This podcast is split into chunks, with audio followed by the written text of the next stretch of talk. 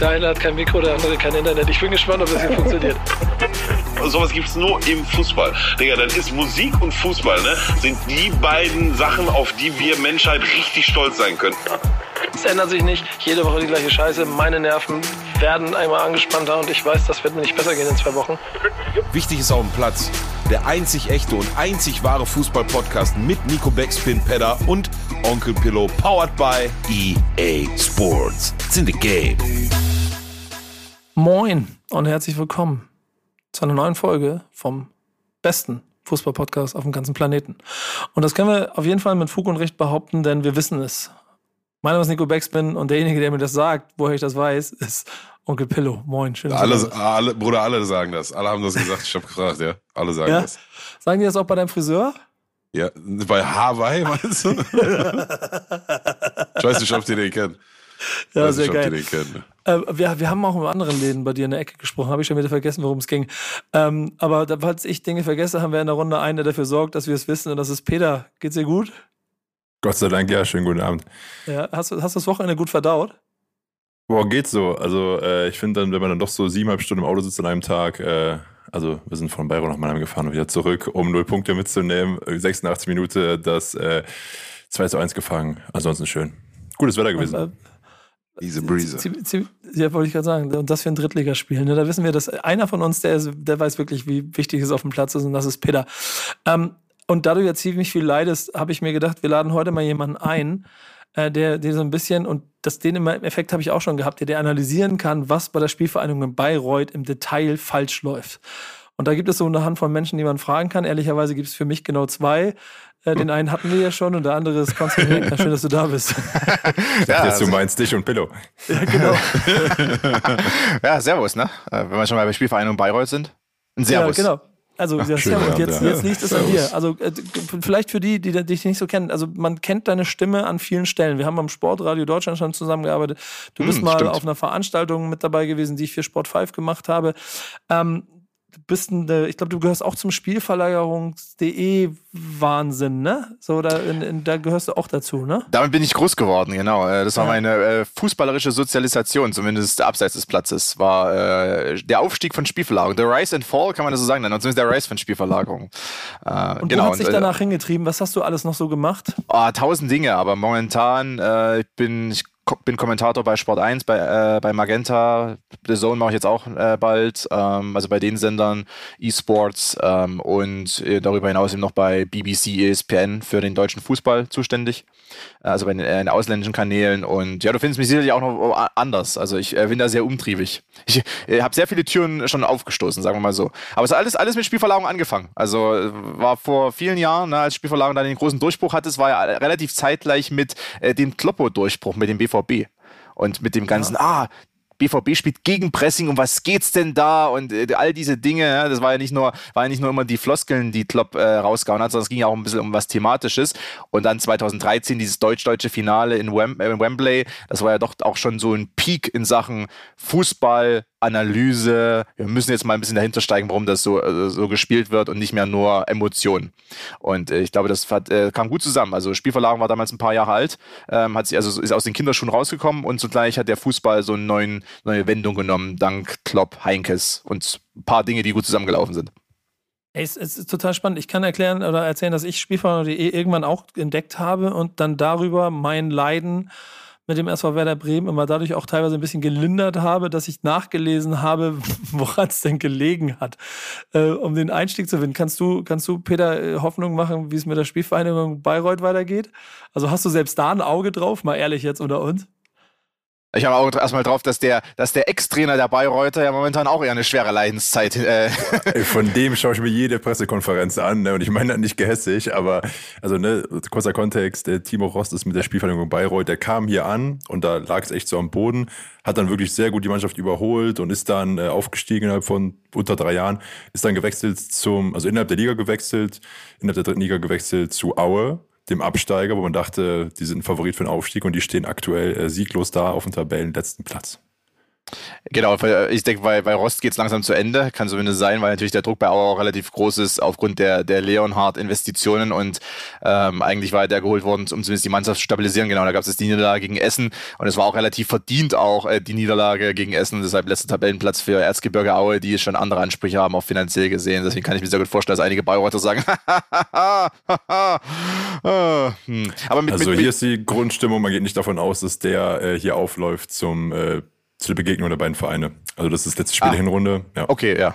Aber das ist ja wahrscheinlich dann erst im Januar, oder? Das ist auch die, oder im Februar die genau, Unterbrechung. Genau, ja. Mhm. Na, das, ja, das, das kann sehr gut sein, dass der, also bin ich auch fast fest davon überzeugt. Äh, ja, ich finde, ich meine, was Bayreuth spielt, ähm, um vielleicht da ganz kurz darauf einzugehen, ich das ist, äh, wie soll man sagen, das ist dieser Fußball, der dir am Ende ein paar Drei-Punkte-Spiele bringen kann. Das ist ja so dieses äh, 4 für 2 adaptiert, ähm, so mittelhohes Pressing, ähm, auch diese Umschaltmomente, die man schon in der dritten Liga bei einigen Mannschaften sieht, aber einige Mannschaften können nicht so gut Pressing spielen und können nicht so gut Konter verteidigen.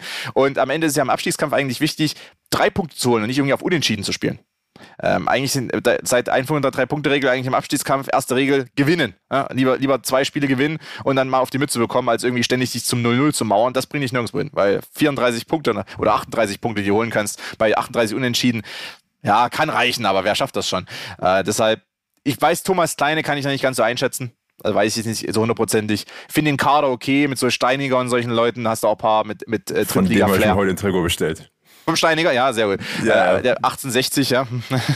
äh, Steiniger, äh, das, der, der hat, also der, Steinio, der hat, sagen wir immer gerne. Ja, ja, genau. Der, der, hat, der hat auch schon ein paar geile Spiele gemacht für die Löwen in der Vergangenheit. Also es gab ja auch so ein paar geile Spiele für die Löwen insgesamt. Der war dann einer, der mir auch immer aufgefallen ist, Kreilinger und so weiter.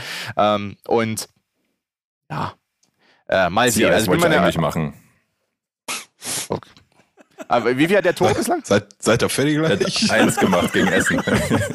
okay, Ey, wie geil ist das? Philipp, wir beide, wir können uns einfach hier einfach zur Seite legen.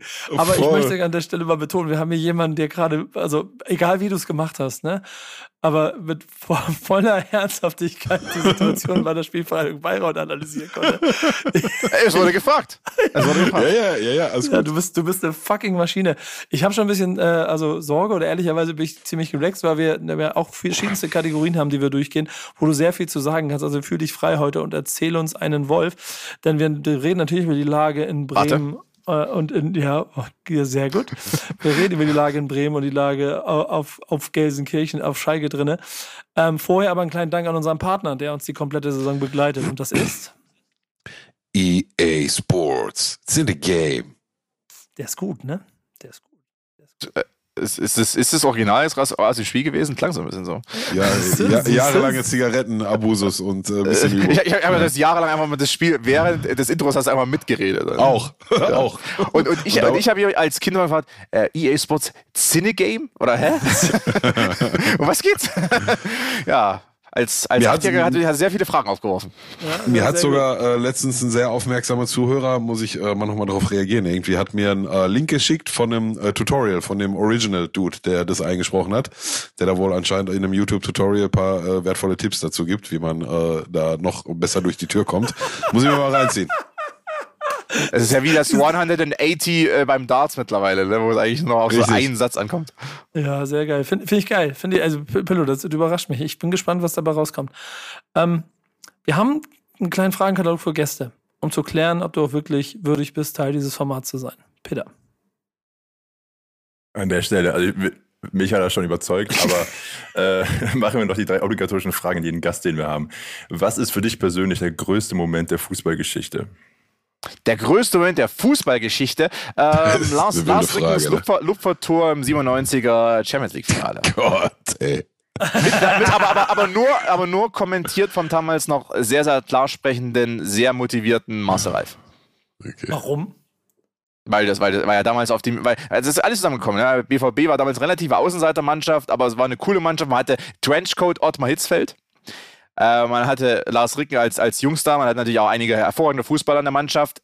Juventus als großen Favoriten, hattest Marcel Reif noch in Peak Marcel Reif äh, Topform und du hattest mich als äh, kleines Kind, was gerade in den Fußball für sich entdeckt hat, ungefähr drei Monate vorher. Okay. Und, plötz und, plötzlich ist da äh, deutsche Mannschaft im Finale und die tragen so lustige äh, äh leucht leuchtgelbe Trikots. War ja BVB gerade in den 90ern, Trikotfarbe war, war mehr so Warnweste äh, meistens. Äh, und dann hat das alles gut zusammengepasst. War, war schon richtig, richtig geil. Und ich fand auch wirklich Trenchcoat Ottmar Hitzfeld aus meiner Sicht auch, was äh, Mode betrifft, an der Seitenlinie. Ein bisschen natürlich Reminiszenz an die 70er, 80er Jahre man so, weiß nicht, so sowjetische Trainer oder sowas, ne, der auch mal so versteinerte Mine draußen saß und im Trenchcoat, also war, war, hat alles zusammengepasst. Danach natürlich auseinandergefallen, leider. Ja, Pillow, Pillow, ich, ich, die Woche vorher hätte dir besser gefallen, ne? Okay, ja, ich weiß. Also ich kann jetzt auch nicht. Ich, Schalke hat damals gegen Inter im Finale auch gewonnen. Ja, äh, Elfmeter. Richtig. Äh, herzlichen Glückwunsch. Weiter im Text. Dankeschön. Frage Nummer zwei. Der größte Erfolg als Fußballer, also du selber kickend auf dem Platz.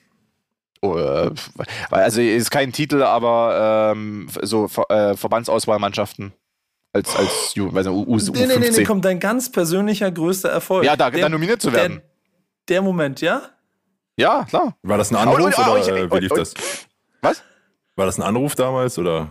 Ja, dann weiß ich nicht. Aber, aber, was natürlich, nee, ich denke, nee, nee, ich habe was anderes. Ich habe mal bei einem Spiel, das war relativ unbedeutend, es war irgendwie, weiß ich, die Saison war quasi gelaufen, alle Tabelle war schon dicht, äh, es war vielleicht auch so U16 oder sowas, äh, habe ich in einem Spiel mal einen 40 Meter Freistoß äh, mein, einem meinem besten Kuppel reingehauen, der bei einem anderen Team gespielt hat, aus einer anderen Stadt, aber ich, wir kannten sehr gut von gemeinsamen Spielzeiten und den habe ich 40 Meter Freistoß reingehauen.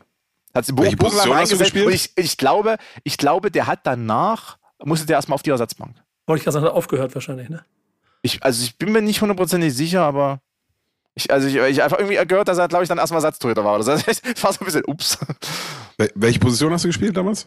Ähm, Stürmer oder, oder Stürmer? rechts, okay. rechts außen. Ja, also eins okay. also offensive irgendwie. Offensive Dreierreihe. Mhm. Äh, flexibel einsetzbar.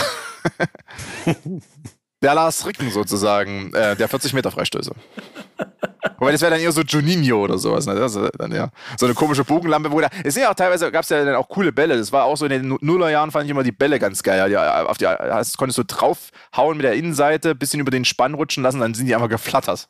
Und sind sie einfach reingeflattert. Das war die Juninho-Zeit, als dann Kahn mal gegen den Pfosten geknallt ist. Weil Ihr merkt, wenn wir da reinstechen, er, wird, er hört nicht aufhören zu reden heute. Nein, natürlich, das ist ein Audioformat. Wir müssen ja reden. Ich habe ge gestern, vorgestern erst wieder Radio gehabt, weil sie fünfeinhalb Stunden, wir haben das mit Talk, Talk, Talk und Talk gefüllt. Wir hatten, an dem einen Tag haben wir fünfeinhalb Stunden einen einzigen Interviewgast.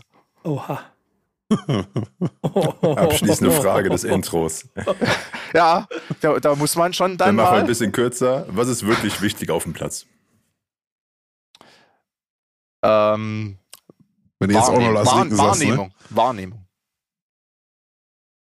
Wahrnehmung? Wahrnehmung, ja. Für den Spieler und für alle ist Wahrnehmung das Wichtigste. Ich glaube, das wird gerne unterschätzt, wie, eigentlich Spieler, dass Spieler äh, komplett unterschiedliche Wahrnehmung haben und dass es viele, viele Spieler gibt, die viel Potenzial verschenken, weil sie eine schlechte Wahrnehmung von Raum haben, äh, weil sie zum Beispiel selten über die Schulter gucken, selten sich umdrehen, selten wissen, wo die eigentlich die ganzen Gegenspieler sind. So, äh, das Spielfeld scannen, meinst du? Ja, also ja, Spielfeld scannen, ja. Schulterblick, weißt du, DFB-Trainer, DFB-Ausbildungstrainer, ah, Schulterblick, Schulterblick, Junge, warum machst du keinen Schulterblick? Er weiß ja gar nicht, wer hinter dir ist. Ähm, also da trennt sich die Spreu vom Weizen. Wird, glaube ich, äh, sehr viel unterschätzt. Deshalb sage ich auch immer, äh, äh, gute Videogames, Fußball-Videogames müssen auch den, den äh, First-Person, die First-Person-View haben. Damit auch mal Leute überhaupt checken, wie, wie das abläuft bei so einem richtigen Profispiel. Jetzt mal ganz, ja, deep, ganz, ganz, deep, ganz deep. Ja, kann, kannst du auswählen, gibt es in FIFA. Hm, ja, ja, mittlerweile, richtig. Ja, ja, ja. ja. Spannend, spannend. Ich überlege gerade, damit könnte man geil diesen Team-Modus spielen, ne? Hier Pro Club, Pro Club oder so. Ja, total. Dann wäre es noch wilder. Ja, Apropos wild. Apropos wild. Ja. Erste Rubrik, damit wir ein bisschen Struktur hier reinkriegen. Was gibt's Neues auf Schalke? Ja, keine drei Punkte leider, ey, was äh, ja echt schon, schon irgendwie bitter war, ne? Also am, am Ende ähm, kannst du jetzt aus meiner Sicht nicht so weit gehen und sagen, dass der, dass da drei Punkte hätten sein müssen, ob des Spielverlaufs. Ähm, die Erwartungshaltung war aber dann spätestens nach der, nach der, äh, nach dem Platzverweis von Wagnermann bei Stuttgart. Da war die Erwartungshaltung dann tatsächlich ein Dreier und dann Hasse halt 89. und 92. zwei riesen, riesen, riesen Chancen. Die muss, muss eigentlich eine von rein und dann nimmst du drei Punkte mit und da tut sehr, sehr, sehr gut in der aktuellen Situation. Passiert aber nicht. Ähm, ja, jetzt kommt Bochum und es muss eigentlich ein Dreier, ne? Es muss eigentlich ein Dreier. Also du, du, du hast gemerkt, was ist noch positiv mitzunehmen? Entschuldigung, was noch positiv mitzunehmen, Terodde trifft. Ähm, und, und nach Menschen ermessen hätte er, wenn, wenn da nicht Salazar gestanden hätte in den letzten beiden Riesenchancen, sondern ähm, Terodde, dann wäre wohl dann auch ein Dreier gewesen. War aber nicht, war zu dem Zeitpunkt schon nicht mehr auf dem Platz, hat wohl ein bisschen was auch dann mit äh, konditionellen äh, Geschichten zu tun. Oder wie sagt man heute? Äh, Belastungssteuerung, ja. ähm, ja, aber trifft und, und trifft auch gut. Ähm, nach dem Rückstand, das haben wir jetzt schon, schon mehrfach gezeigt, also nach dem Rückstand steckt da keiner auf. Weiterhin positiv, die sechs Dinger gegen äh, Berlin haben da keinen Knacks hinterlassen. Also bis zum 1-0 oder, oder sagen wir bis zum 1-1 von Schalke ist da durchaus ein Stuttgart-Spiel meiner Meinung nach. Ähm, dann wird aber nach zwei Minuten reagiert und äh, Ausgleich gemacht. Ab dann ist es eigentlich ein Schalke-Spiel, ohne jetzt auch, wer weiß wie zwingend zu sein und wer weiß wie viele Torchancen rauszuspielen, aber Tendenz eher ein blaues Spiel. Ey, äh, nützt alles nichts, ne? Gibt immer gute Ansatzpunkte. Bitter ist wieder, dass, ähm, dass das Tor mal wieder ein, wieder ein Geschenk war. Ne? Also jetzt auch nicht das erste Mal, aber was was wollt's dem 22-jährigen Holländer, der gerade drei Tage auf Schalke ist, was wollt's dem da jetzt großen Vorwurf machen, dass er da einen Bock drin hat? Ne? Er hat auch ein paar richtig gute Ansätze gezeigt, insbesondere in der Spieleröffnung. Ähm, nützt alles nichts. Mannschaft muss jetzt zusammenwachsen. Die ersten drei Punkte müssen hierher. Ich bin da ehrlich gesagt gegen Bochum sehr optimistisch, dass das klappen kann. Ähm, weiter geht's. Saison ist lang. Nächste Wochenende ist Spiel, das ist das wichtigste Spiel der Saison. Und danach ist wieder Wochenende und dann ist wieder ein Spiel. Und dann ist dann wieder das wichtigste Spiel der Saison. Hatten wir lange nicht mehr den Spruch, ja. Ja, aber er stimmt ja nach wie vor. Und ehrlicherweise kommst du mit dem, was bei, also wie Schalke-Saison verlauf ist, ja auch sofort wieder in diesen Modus, ne? Mit, mit ein bisschen Punkten, die so ein bisschen also verloren gegangen sind. Die Konstellation, die, die jetzt nach fünf Spieltagen verschiebt sie sich so gerade so ein kleines bisschen. Es sammeln sich Mannschaften, dass wir im Moment noch nicht dabei sind. Da kommen wir gleich nochmal zu. Aber Konstantin, sag mal, dein, das ist nämlich das Schöne heute. Kannst du uns mal deinen Blick auf Schalke geben? Er hat sogar in dem Fall sehr speziell, weil wir hatten bei One Football haben wir dieses Format, dass wir auf ein Spiel schauen und uns quasi in die Trainerrollen hineinversetzen. Ich durfte diesmal Pellegrino Matarazzo sein und mal darüber mhm. nachdenken, wie ich Schalke sozusagen knacke, ne? also in dem Spiel. Und äh, mein Kollege daneben hat sich dann in die äh, Frank Kramer Rolle versetzt. Und ich habe mir da letzte Woche ein paar Gedanken gemacht, okay, was muss ich eigentlich tun, um Schalke zu besiegen? Ja? Was, was sind so ein paar Schlüssel? Ähm, und der eine, der momentan ganz klar auffällt, um Schalke zu knacken, ist einfach ähm, relativ viel Druck, auch relativ starke mhm. Strafraumbesetzung zu haben, relativ viel Druck auch auf die zentralen, auf die beiden Verteidiger. Mhm. Da wusste ich jetzt damals zu dem Zeitpunkt noch nicht, wer jetzt wirklich in der Innenverteidigung steht. Ja, es gibt einen Neuzugang, wusste ich jetzt nicht, ob der spielt. Ist aber eigentlich momentan relativ egal, wer da spielt. Auf den beiden Innenverteidigerpositionen, auf den beiden Sechserpositionen, klar. Yoshida wirkt vielleicht schon ein bisschen stabiler. Alex Kral war bislang noch nichts, ne? da, ähm, aber ist relativ egal. Wichtig ist, Strafraumbesetzung, damit man die beiden Innenverteidiger beschäftigt und dann nochmal nachrücken. Das hatte ich mir so überlegt. Stuttgart muss dann nochmal nachrücken mit der zweiten Welle, um die Sechser zu beschäftigen, weil die alle im 1 gegen 1 momentan nicht so wirklich gut sind. Also auch die Zweikampfquoten sind nicht so gut, die, die äh, Quoten, was Druckausübung betrifft, sind nicht so gut. Also wenn du Schalke äh, in der Zentrale beschäftigst, äh, machen die entweder dort Fehler oder die sind dann derart äh, stark beschäftigt, dass die den Rückraum nicht abdecken oder dass die dann vergessen, äh, auf die zweite Welle richtig zu reagieren, dass dann irgendwo der einer deiner dynamischen Offensivspieler oder deiner dynamisch nachrückenden Spieler äh, dann durchrutscht und das haben ja andere Teams schon gezeigt. Ich hatte bei Stuttgart gedacht, ja, die haben ja einige, ne? die können ja eigentlich immer zweite Welle fahren, dann könnte sogar noch so Mafropanos nachrücken und dann so die dritte Welle fahren.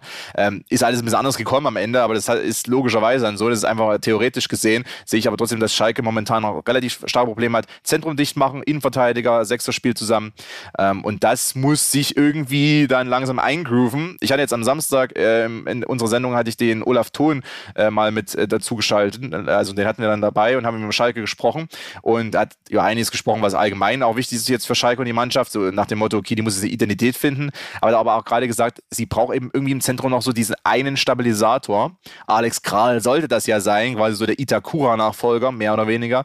Ist es momentan noch nicht. Ich sehe aber da noch nicht alles verloren, um ehrlich zu sein. Das ist auch nicht ganz so einfach für den vielleicht.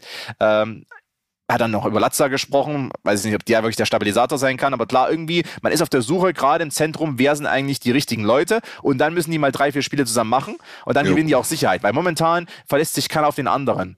Also da hat irgendwie, das hast du auch also im Stuttgart-Spiel wieder gesehen, in der Phase, wo Stuttgart noch richtig mitspielen konnte. Jeder ist ein bisschen selber beschäftigt und jeder verlässt sich nicht auf den, oder keiner verlässt sich auf den anderen im Zentrum. Das ist eben dann auch das Problem. Ne? Also du hast dann, die Innenverteidiger sind mit den Stürmern beschäftigt, dann rückt einer nach und dann, dann ist der Innenverteidiger dann plötzlich panisch und rückt eigentlich nochmal raus, weil er nicht weiß, ob dann irgendwie sein, sein Sechser, sein Kollege davor eigentlich mitgeht, weil keiner dem anderen so richtig vertraut. Und in anderen Teams, die besser eingespielt sind, da ist dieses blinde Vertrauen eher da. Bei Schalke fehlt das momentan. Hat natürlich mit dem Itakura-Abgang zu tun, hat damit zu tun, dass Kramer anders spielen lässt als Büskens in der Schlussphase der äh, abgelaufenen Saison. Hat natürlich auch damit zu tun, dass Schalke in einer komplett anderen Rolle ist. Ähm, aber momentan noch überhaupt nicht die Findung dieses Zentrums äh, ist noch weitem nicht abgeschlossen. Deswegen habe ich als Stuttgarter sich mir damals gedacht, ey, die müssen einfach nur zwei Stürmer vorn drauf, Silas vorn drauf, Tomasch vorn drauf, dann nochmal zwei nachrücken und dann ergeben sich da hundertprozentig Lücken dahinter, weil Schalke dann komplett überfordert damit ist. Das muss behoben werden. Vielleicht schon gegen Bochum. Na, Pillow, Einwände? Äh, nee, nee, nee, nee, nee. Also wenn, wenn, wenn wir uns damit beschäftigen wollen, wie, wie solltest du aus Gegnersicht gegen Schalke spielen, dann würde ich dem, dem allen zustimmen. Ne? Also wenn wir im Ballbesitz sind und dann Druck auf uns ausgeübt wird in der, in der Zentrale, dann wird es schwierig, ist richtig. Da, da geht dann ganz gerne mal die Ballsicherheit flöten, die Passsicherheit flöten und so weiter und so fort. Ähm, jetzt konzentriere ich mich aber immer ein bisschen mehr darauf, was müssen wir denn machen, um die anderen zu schlagen. Ne? Und da, da, da sehe ich halt ironischerweise die Stärken auch eher in der Zentrale. Ne? Also wenn dann der Gegner den Ball hat, sind wir relativ äh, stark in, in vielen Spielen schon gewesen mit dem Gegenpressing, mit dem Mittelfeld Bälle gewinnen. Was dann nach Ballgewinn passiert, steht dann nochmal wieder auf dem anderen Stern. Ne? Aber ich glaube, wir können das alles unter, den, unter einem Aspekt zusammenfassen, wenn wir über Schalke sprechen. Die, die erste Elf muss sich nochmal so ein bisschen richtig finden, auch vorne in der Offensive. Ähm, Bülter ragt heraus, jetzt in, in jedem Spiel mittlerweile. Der, der in der, in der Vorbereitung noch der war, der, weiß nicht, zehn Minuten zum Ende in Spielen ähm, ähm, durfte, maximal. Ähm, ihr erinnert euch dran, wer gesagt hat, den sollte man nicht abschreiben. Ähm, mhm. Mannschaft muss sich finden, muss defensiv an Stabilität gewinnen, muss diese, diese krassen Fehler, die dann zu Gegen, äh, äh Gegentoren führen, in, in erster Linie abstellen. Ja, und da muss vorne einfach mal halt dann das Ding rein in der letzten Minute. Ne? Und dann nimmst du mal die drei Punkte mit, dann hast du mal ein Erfolgserlebnis, ein richtiges, wobei jetzt ein Punktgewinn in Stuttgart auch nicht partout verkehrt ist. Ne? Aber ähm, ja, unterm Strich hat er, hat er das schon aus meiner Sicht sehr treffend äh, alles zusammengefasst. Ne? Und ja, kann sollte sogar noch besser, weil danach ist richtige Derby, jetzt kommt kleine Derby, dann kommt große Derby. Ähm, sollte jetzt zu Hause gegen äh, Bochum funktionieren. Und vielleicht noch mal eine Zahl, das zu untermauern, gerade was die Defensive betrifft, die hatte ich nämlich vor, vor kurzem schon mal rausgesucht gehabt, jetzt nicht auf Alex Kral sich einschießen. Die anderen Zahlen sind auch nicht besser bei seinen Mitspielern. Nur bei ihm zum Beispiel, es gibt ja diesen Wert Pressures, also heißt Druckaktion, defensive Aktion, also Druck ausüben auf den Ballführenden. Ähm, und da hat er 55 bislang in seinen, in seinen gespielten Minuten der Bundesliga für Schalke 55 Versuche unternommen und war nur zwölfmal erfolgreich, also ungefähr Erfolgsquote 20 Prozent. Okay. Müsste bei einem zentralen Krass. Mittelfeldspieler, bei einem ja, Sechser, besser sein, ja. ja. eher so bei 40 Prozent, vielleicht bei 5, also man hat natürlich schon einen gewissen, ne, man, man, ist, man läuft auch manchmal, ja, dann, ja, wird manchmal überspielt oder die Situation wird anderweitig geklärt, du kannst nicht immer Erfolg haben, das ist vollkommen klar und gerade wenn du eben vielleicht das individuell schlechtere Team bist, da wirst du natürlich auch überspielt oder wirst mal ausgespielt, das ist mit eingeplant und das weiß auch Frank Kramer, aber das ist bei 20 Prozent, ich hatte mir da die Werte vor einer Woche, vor zwei Wochen mal bei allen Schalkern angeschaut. Da waren 20 Prozent, 10 Prozent, 15, 35 Prozent hat irgendwie einer, aber das war echt sehr, sehr wenig. Das heißt also, der Wille ist da, Druck auszuüben auf den Ballführenden, auf die Ballführenden. Das kann vorn sogar ganz gut gelingen, aber aus dem normalen Spiel heraus, also im klassischen Pressing, 4-4-2 Pressing, äh, dann auf den Ballführenden gehen, da ist Schalke entweder ein Tick zu spät, das Timing stimmt nicht oder was eben auch ein Problem ist, weil die Abstimmung nicht passt. Ähm, wenn ich als Sechser rausgehe und Druck ausübe, brauche ich aber auch das äh, die Kompaktheit neben, um mich herum. Das ist wieder das Thema Wahrnehmung. Ja, also ich brauche dann eben den zweiten Sechser neben mir, der muss dann kompakt in meiner Nähe stehen, ansonsten ist ja eine riesen Lücke. Da kann ich dann, alleine kann ich nicht Druck ausüben, da werde ich auch überspielt. Weil dann sind ja links und rechts neben mir irgendwie Räume, in die dann jemand reintribbeln kann. Das heißt also, wenn ich, wenn ich äh, Druck ausübe, muss die Kette eng stehen, passt bei Schalke auch nicht so ganz. Also der Wille ist da, Intensität ist da an sich, aber die läuft noch ein bisschen ins Leere.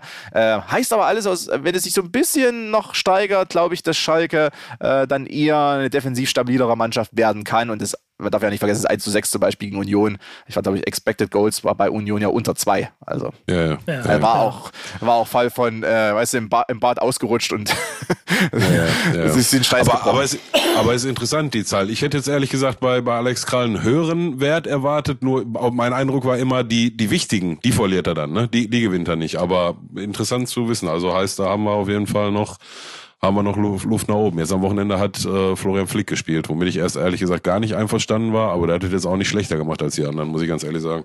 Aber naja, schauen wir mal.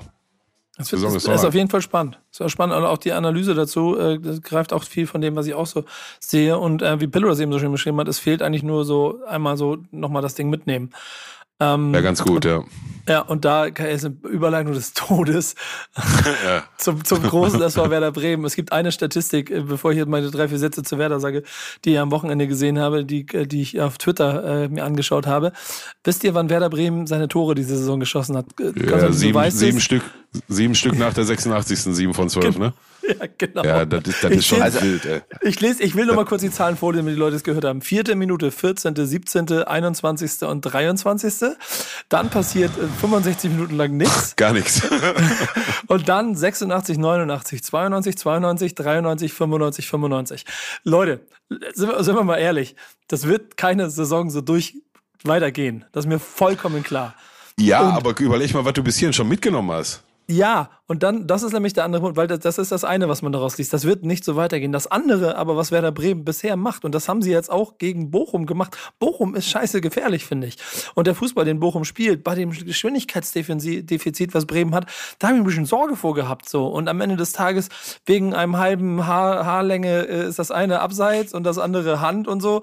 Wegen der, also das Unglück, Glück Richtung Bochum, so. Das sorgt dafür, dass Bremen nicht in Rückstand liegt. Und dann machen sie es aber, und das mag ich die ganze Saison bisher so konsequent, so lange bis der Schiri halt abpfeift und nicht, nicht, die hören nicht vorher auf. Und du siehst auch einen Burke in der 500, der, der muss ja einen Hals des Todes haben, wie der diese Saison spielt und trotzdem immer erst einmal 80 Minuten reinkommt. Oder er weiß, er ist halt nur für die letzten 10 da. Und dieses Team scheint so gut noch zu funktionieren und so zu harmonieren, dass er auch dann jedes Mal wieder in diesen letzten 15 Minuten alles macht und halt einfach die Unterschiede mitmacht. Und ähm, du kannst mir gleich mal aus deiner Sicht, Konstantin, ein paar Sachen zu Werder sagen. Fakt ist einfach, ich bin mehr als glücklich über, über acht Punkte, mit denen ich so nicht gerechnet hatte, die ich mir ein bisschen erhofft habe, die ein kleines bisschen Puffer geben. Was mir aber nach wie vor auch nach dieser Woche immer noch so Spaß macht, ist zu sehen, wie diese Truppe eine Truppe ist. Und wie du hast das vorhin bei Schalke beschrieben, nicht, die nicht, also dir fehlt da mal das Vertrauen auf den Nebenmann. Bei Werder habe ich das Gefühl, die sind eine Einheit. So, egal was passiert. Und alle Defizite, die diese Truppe hat, kompensieren sie dadurch und versuchen es bis in der 95. Minute zu regeln. Und deswegen, also drei Punkte in Bochum. Ich feiere es. Was sagst du? Äh, um, um äh, ganz kurz noch aufs Wochenende zurückzukommen, wir hatten nämlich äh, auch diskutiert bei uns im Radiosender dann, welche auf welche beiden Nachmittagsspiele am Samstag schauen wir, weil man kann nicht irgendwie alle fünf gleichzeitig machen, äh, live. Es ist zu viel dann teil, also es ist immer schwierig. Dann schauen wir mal, okay, wir hatten natürlich klar, Union gegen Bayern war eins und dann kam der Vorschlag, ey, Bochum gegen Bremen ist eigentlich ein cooles Spiel. Und da habe ich mir so gedacht, ja, an sich schon, aber man möchte ja mal die Spiele auch live haben, die, wo es Torchancen gibt. Und ich hatte so gedacht, es könnte wieder so ein sehr zähes Ding werden für, äh, für lange Strecken. Ah, was, was rausgekommen ist. War am Anfang ganz nett, dann ging es sehr, sehr lange zäh und dann wurde es am Ende nochmal spannend. Also ein klassisches Werder Bremen-Spiel momentan. Ja, ähm, ja definitiv ich finde find so, ich finde bei Werder Bremen, äh, auch wenn man es vielleicht dann statistisch nochmal untermauern kann, ich finde zwei Dinge, die schon auffällig sind. Auf der einen Seite, und das macht es ja dann auch, äh, Rückkopplung dann vielleicht auf das, dass es eben sehr zäh sein kann. Werder Bremen ist eine sehr starke Mannschaft, was die Balleroberung betrifft. Also weil eben die Linien kompakt stehen, weil gut zusammengearbeitet wird, vorsehen glaube ich, die zweitmeisten Interceptions, also die zweitmeisten Balleroberungen pro Partie. Und nur, ich glaube, nur Mainz ist noch besser und Mainz steht ja für einen ähnlichen Fußball unter Bo Svensson auch Kettenspiel klappt, eng zusammenarbeiten, wird immer gut nachgerückt. Da werden keine Lücken offen gelassen, gerade in den wichtigen Zonen. Wenn defensiv äh, gearbeitet wird gegen den Ball, wenn Pressing gespielt wird, äh, geht ihm keiner einfach, schießt keiner einfach solo raus und hat plötzlich dann 20 Meter Raum hinter sich oder neben sich und wird komplett überspielt. Das passiert eben bei Werder Bremen momentan nicht. Die Formation macht es ja auch nochmal da ganz praktisch äh, für alle, weil du eben dieses, äh, auch dieses variable Spiel hast. Du kannst die Flügelverteidiger eine Reihe weiter vorschieben, kannst sie zurückziehen auf die Fünferkette. Ähm, das kannst du auch dann eben gut nutzen und dann sind die auch so ein bisschen, wie soll man sagen, das Pendel. Also wenn die ein bisschen vorrücken, dann hast du vorne mehr die Kompaktheit, dann hast du eine äh, kürzere, kleinere Kette dahinter, heißt äh, ein bisschen mehr aggressiver pressen, ziehst du die zurück, stehst ein bisschen tiefer, hast dann Kompaktheit auf der letzten Linie und davor muss enger gearbeitet werden im Zentrum. Also damit kann natürlich dann auch Ole Werner, der, äh, der das Mastermind dieses Werder Bremen Fußballs, äh, dann auch ein bisschen spielen und auch anpassen, weil ja Werder Bremen nicht durchgängig über 90 Minuten eine Pressing-Variante spielt und eine Pressing-Intensität spielt. Also das ist einerseits gut dann zum anderen, ich glaube, Bremen hat irgendwie, macht von, von elf Torschüssen fünf aufs Tor, bringen die. Und das ist ein guter Wert. Ähm, da gibt es andere, die brauchen 13, 14 Schüsse, um fünf aufs Tor zu bekommen. Was dafür spricht, und das ist mir zum Beispiel beim BVB-Spiel aufgefallen, relativ wenig Strafraumaktionen und relativ wenig offensive Aktionen im letzten Drittel. Und es wird nicht immer der Torschuss forciert. Es gibt manche alle Abstiegskandidaten, potenzielle, die forcieren jeden Torschuss. Das heißt, also wenn die in Tornähe sind, schaut der Offensivspieler, der ballführende Spieler schon, okay, jetzt, jetzt muss ich eigentlich aufs Tor schießen, weil ja, es, wir sind jetzt nah dran, 20 Meter, es muss, jetzt muss es mal werden. Also der, der, da ist dann der Drang dazu, aufs Tor zu schießen, relativ groß und Werder Bremen hat eine, eine große Selbstdisziplin, äh, um nicht einfach auf, aus jedem spitzen Winkel aufs Tor zu, äh, zu ballern. Hat auch ein bisschen was dazu zu tun, dass die Entscheidungsfindung der beiden Angreifer äh, gut ist, also weil die sind ja auch im Fokus in, de, in dem Fall, ähm, dass die eben dann nicht aus jeder Lage dann einfach abziehen, sondern eher mal noch zurückspielen, eher mal den Angriff abbrechen und dann lieber nochmal auf, auf den Flügel oder in, in den Sechserraum zurückpassen, um dann nochmal das Ding neu aufzuziehen. Das ist ja das, ist ja so das Lucien Favre-Mantra, was er immer allen Mannschaften eingeimpft hat. Nicht aus jeder Position draufhalten. Das bringt nichts, weil Ballverluste sind vorprogrammiert und aus 20, 25 Metern triffst du in, äh, in 10 Schüssen triffst du neuneinhalb Mal eh nicht und der eine geht vielleicht rein, weil es eine Gurke wird und der Torhüter sich nicht selber reingelegt hat. Also es sind zwei Dinge, die mir auffallen. Deswegen ist Werder Bremen sehr überlegt, offensiv sowie defensiv. Und dann, ja, ich habe gerade über Alex Kral gesprochen, der mit seinen 20% bei den Pressures. Christian Groß hat dann eben gleich mal 40%. Ja, das ist interessant. Das kann schon und Christian so Groß ist jetzt kein Fußballgott, ne? Also nein, nein, nein, nein, nein. Aber, aber, das, sind, das, sind so, das sind so kleine Statistiken, die da vielleicht erklären, warum im Mittelfeld ein Ball mehr gewonnen wird und im Zweifel Bremen vielleicht dann dieses, also den einen Punkt mehr geholt hat, weil rein, rein vom Tableau her, gut, das sind jetzt fünf Punkte zwischen Bremen und Schalke. Aber lass, lass Schalke mal zwei von den Spielen da vielleicht mal, mal einen Punkt mehr holen oder sowas alles, dann wäre es auch schon ein bisschen knapper. Bremen hat im Moment sich ein bisschen Polster angefressen. Ähm, ich bleib dabei, wie du sagst, nächstes Spiel ist das wichtigste Spiel. Ich bleib dabei, alles, was mich interessiert. Ich habe, ich, hab, ich muss das erzählen, ich habe, ich hab, glaube ich, in irgendeinem Instagram-Post ich glaube, bei FUMS oder bei Werder habe ich irgendwas geschrieben von, guck mal, nur noch vier Punkte bis zur Tabellenspitze. ähm, und da sofort die Leute. Ne? Normal, gab direkt auf Fresse. Ja, bleib mal, ein bisschen ruhiger bleiben hier, aufsteigen. Ich so, Leute. Ich dachte mir so, ey, muss ich jetzt hier 15 Smileys daneben setzen? Aber Fakt einfach, mehr, also der Abstand zum Tabellenersten ist geringer als zum Tabellen 16. Und das ist aber ehrlicherweise das, was mich interessiert. Und Stuttgart, Hertha, Schalke, Augsburg, Bochum, alle dahinter und alle schon ein bisschen Abstand von mindestens vier Punkten. Und das fühlt sich gerade ganz gut an. Und ich hoffe, sie machen so weiter. War interessant gewesen vor der Saison, ich weiß nicht, ob ihr das kennt, Goal Impact ist auch so eine Statistik, ähm, die seit Jahren weiterentwickelt nee, wir sind nicht in deinen Foren unterwegs. Das ist auf Twitter. Guck doch mal auf Twitter, at Goal Impact, glaube ich, ist es. Okay. Ja, da, da geht es darum, da, da, wird quasi gemessen über viele, viele Spiele hinweg, äh, wird simpel ausgedrückt gemessen, okay, wenn ein Spieler auf dem Platz ist, wie ist seine Plus-Minus-Quote quasi, ne? Also wie mhm. viele Tore werden geschossen oder kassiert, wenn er auf dem Platz ist. Und über, über viele Spiele hinweg ergibt es dann schon so einen Wert, dass eben manche Spieler einfach einen positiven Impact auf ihr Team haben. Ähm, und da war, und da hat äh, da der, der Jörg, der das macht, ähm, der ist eigentlich, der ist eigentlich Mathematiker bei einem großen Unternehmen, aber der macht es eben nebenher. Der hat Werder Bremen anhand des Kaders irgendwie auf Platz 7 oder so vor dieser Saison gesetzt. Er hat einfach den Kader, alle Kader miteinander verglichen und die Spieler und die Impacts. Und der hatte dann auf, auf 7 gehabt. Und da habe ich mir so, hä? also, bei allem Respekt, gut, aber what? Gut, dass wir Fußball am Ende nur auf dem Platz spielen, nicht in Excel. Ne? Also. Ja, ja, aber ja, aber der, der lag damit auch schon häufig richtig. Ich glaube, das ist ja eher interessant, wenn du dann siehst, okay, da ist ein Ausreißer dabei und da muss man mal vielleicht sein eigenes Bild auch nochmal überdenken. Viele stimmt auch, Bayern 1, Dortmund 2, okay. Aber wenn dann Werder 7 ist, muss musst du vielleicht darüber nachdenken, warum könnte das so sein? Was, was spielt da eine Rolle? Peter, wo wir gerade bei äh, Zahlen und deren Koryphäen sind, kannst du mal kurz checken, was äh, die aktuelle Prognose von Nate Silver äh, aussagt? Genau. Ja, kurz überlegen, was du mir Nate jetzt für eine Frage stellst. Der ist ja, ja so genau. der Einzige, auf den ich mich da verlasse, ne, mit seinen Prognosen. Also. Außer, bei US-Präsidentschaftswahlen, US das ist man noch ein bisschen vorsichtig. Ja, das ist. Aber, aber, aber ja, ja, also, ich, ich weiß gerade einen Witz machen, aber ist egal, scheiß drauf. Stop the count! ja. aber, aber, aber das ist. Das wäre der Bremen zurzeit in der Tabelle. Stop the count! äh, ab, abpfeifen, sagt man immer, ne? Abpfeifen. Ja. Nehme ich, nehme ich. Ich habe da nämlich, also wenn du nachguckst, dann Nate Silver wollte ich nämlich auch ansprechen, weil das äh, ja dann auch reine Mathematik ist, die er da ansetzt, um so auszurechnen, wo die Mannschaften landen. Ich habe noch ein anderes Thema, was ich kurz übersprechen wollte. Offen in die Runde gefragt. Äh, Pillow, du hast ja zum Saisonbeginn offen gefragt, ob nicht ähm, Terodde ein Thema für Katar, also für die Nationalmannschaft ist. Äh, auf Twitter ist jetzt mir häufiger der Name Niklas Füllkrug entgegengespült worden.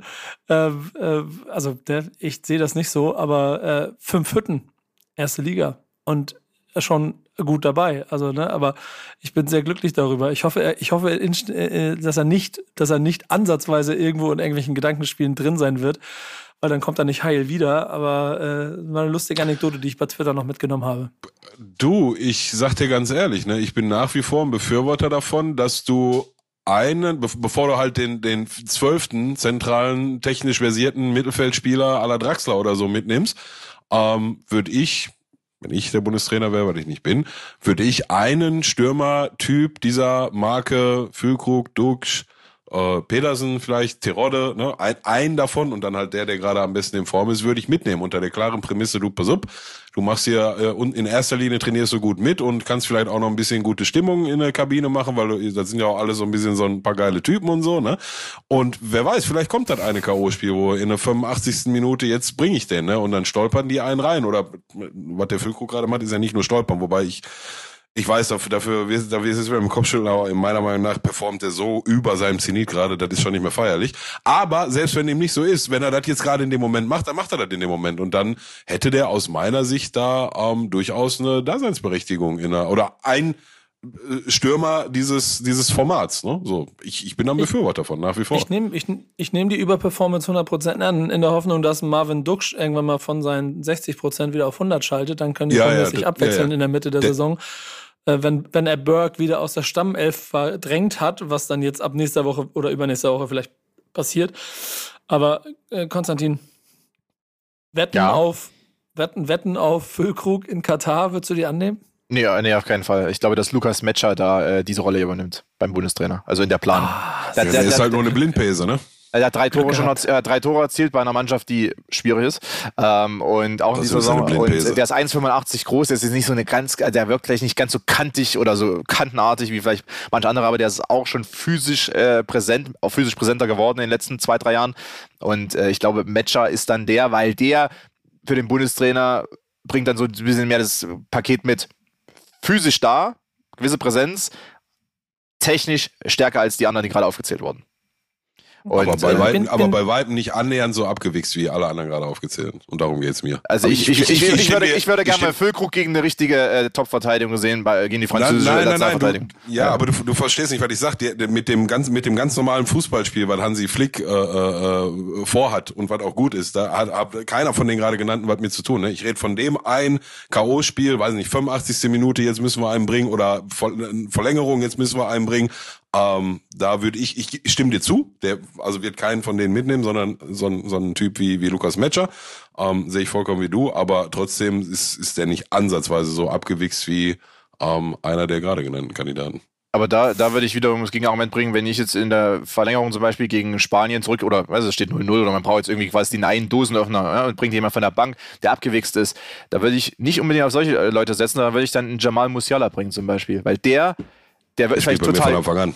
Ja, wenn er von, ja, aber äh, ja, spielt bei mir von Anfang an jedes Spiel. Ist, ist jedes aber, Spiel. Ja, kann, sein, aber es ist auch ganz schön crowded natürlich vorne. Der hat vier Positionen und wer weiß, wer dann spielt. Aber ich sage jetzt mal, so jemand zum Beispiel, der ist auch abgewichst, der wirkt vielleicht nicht immer so, aber das ist so ein, so, wie soll man sagen, der hat so einen Tunnelblick, äh, was Fußball betrifft, ähm, so totale Inselbegabung. Ähm, muss jetzt nicht man muss ja sein, aber so einen würde ich dann eher bringen, als heißt einen fürs zentral offensive Mittelfeld, ähm, der dann so Geniestreiche hat oder wenn ihr Musiala spielt, vielleicht ist es dann Harvards, der reinkommt oder so. Ich weiß nicht, ob das, das würde ich fast, fast besser finden, als einen für, für die Position hinter den Stürmern, der dann auch nee. Dosenöffner sein kann. Ne? Weil oftmals ja, fehlt ja in solchen ja. Spielen dann auch die, die Vorlagen fehlen ja meistens für, für einen Thomas Müller oder für, die hängen dann komplett in der Luft und dann brauchst du eigentlich die Position dahinter, die irgendwie ja.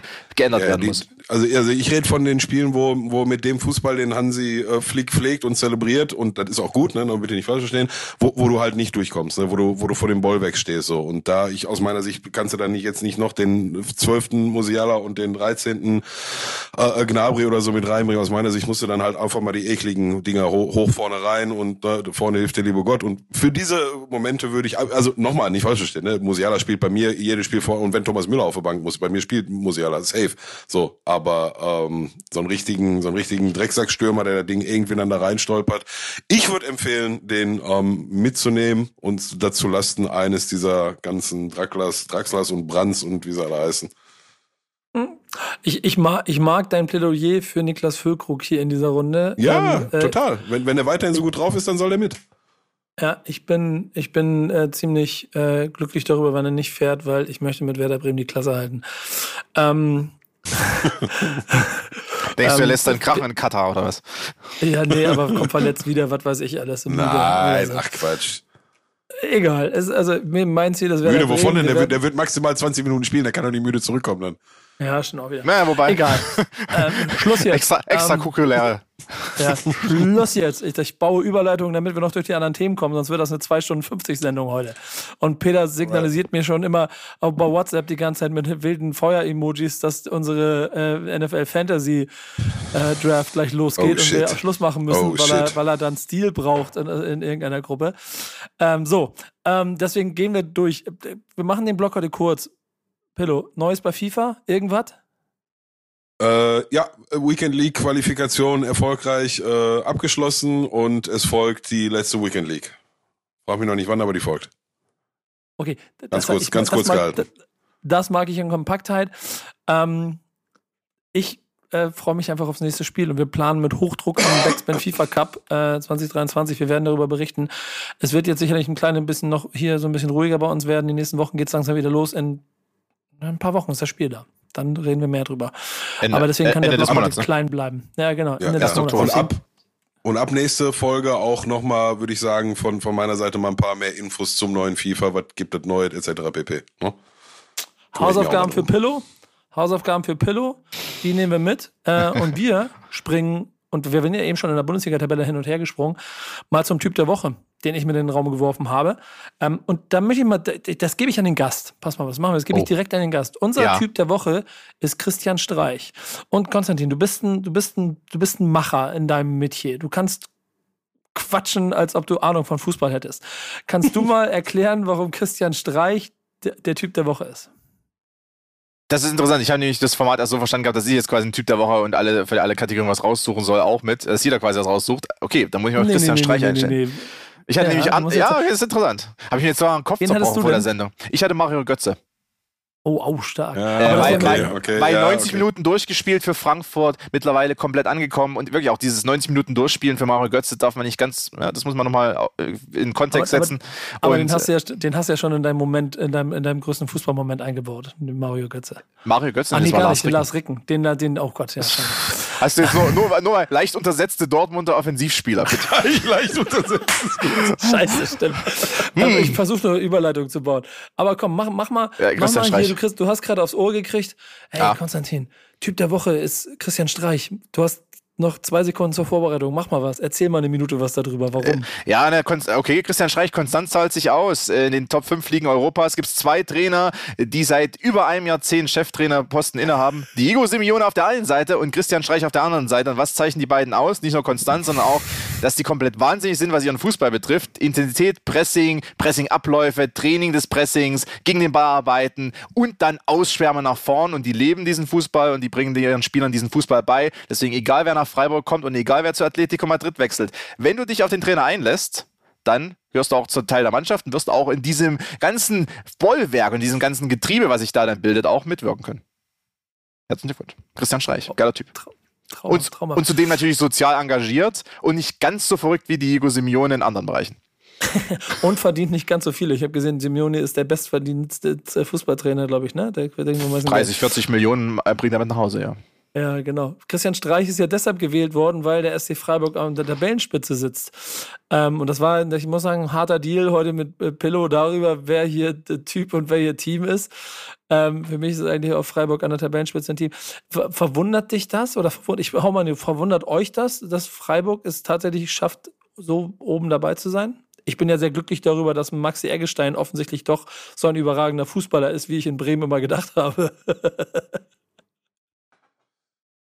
Äh, was soll ich dir sagen? Also, bei allem Respekt, aber schon so ein bisschen Freak-Accident. Ne? Also Ende der Saison werden sie da nicht stehen. Und aber ist eine schöne Momentaufnahme und ey, alles, was ähm, was Konstantin gerade gesagt hat, ist, ist so zu bestätigen. Ne? Konstanz, aber also Konstanz ist ja schon irgendwo, wenn du mal zwei, drei Jahre in einer Mannschaft, ne? so und das ist ja schon Konstanz, äh, Konstanz, Konstanz sein Vater. Ähm, ja, Punkt. Von, von, von daher wird's oder wundert's, glaube ich, keinen, dass Freiburg sich jetzt auch nicht erst seit dieser Saison, sondern in den letzten Jahren eher in der oberen Tabellenhälfte etabliert und, und sich da festsetzt. Jetzt ganz, ganz oben ist ähm, ja eine sehr schöne Momentaufnahme, aber sicherlich nicht von Dauer aus meiner Sicht. Ned Silver sagt, äh, auf dem dritten Platz wird die Saison beendet aus Freiburger Sicht.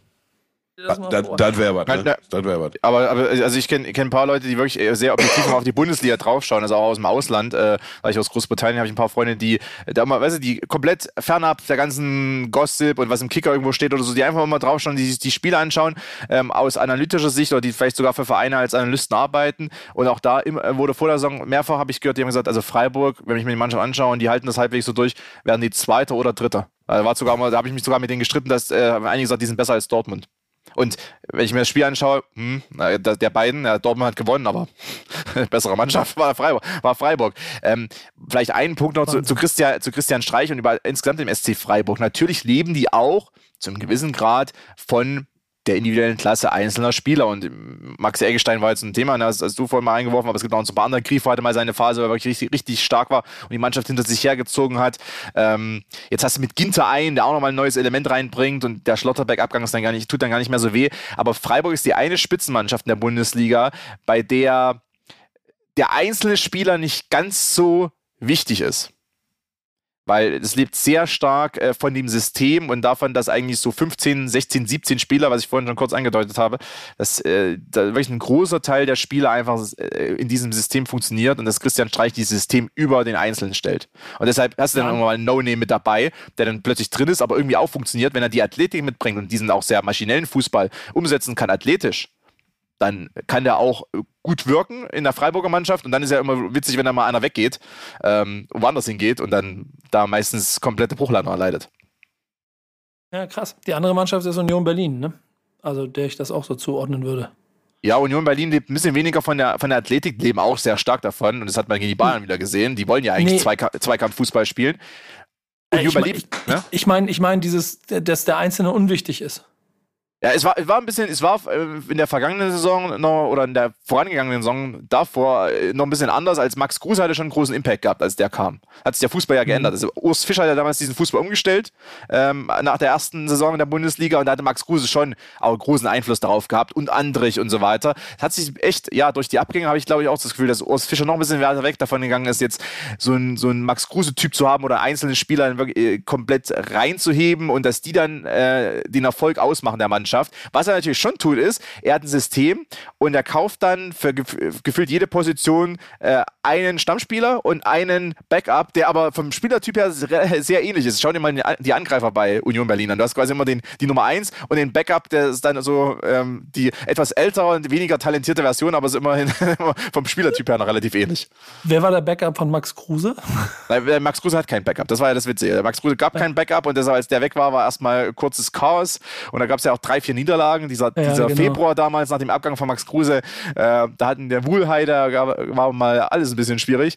Ähm, und dann hat Geraldo Becker gesagt, ich bin kein Max Kruse. Aber wir können ja ein bisschen anders spielen. Wir können jetzt mal eine Doppelspitze spielen mit einem einfach Stretch-Stürmer, der quasi einfach über die Außen kommt und alles in Grund und Boden sprintet. Und äh, Geraldo Beckers äh, Saison gipfelt ja dann auch, also die vergangene gipfelt ja dann in der Szene gegen RB Leipzig, als er dann äh, Angelino auf äh, 20 Metern, 10 Meter abgenommen hat in dieser Schlussphase. Und im Zentrum war da nicht Avonici, sondern plötzlich Kevin Behrens und Sven Michel. Das waren dann eben die Backups, die plötzlich reinkamen. Ah, spannend.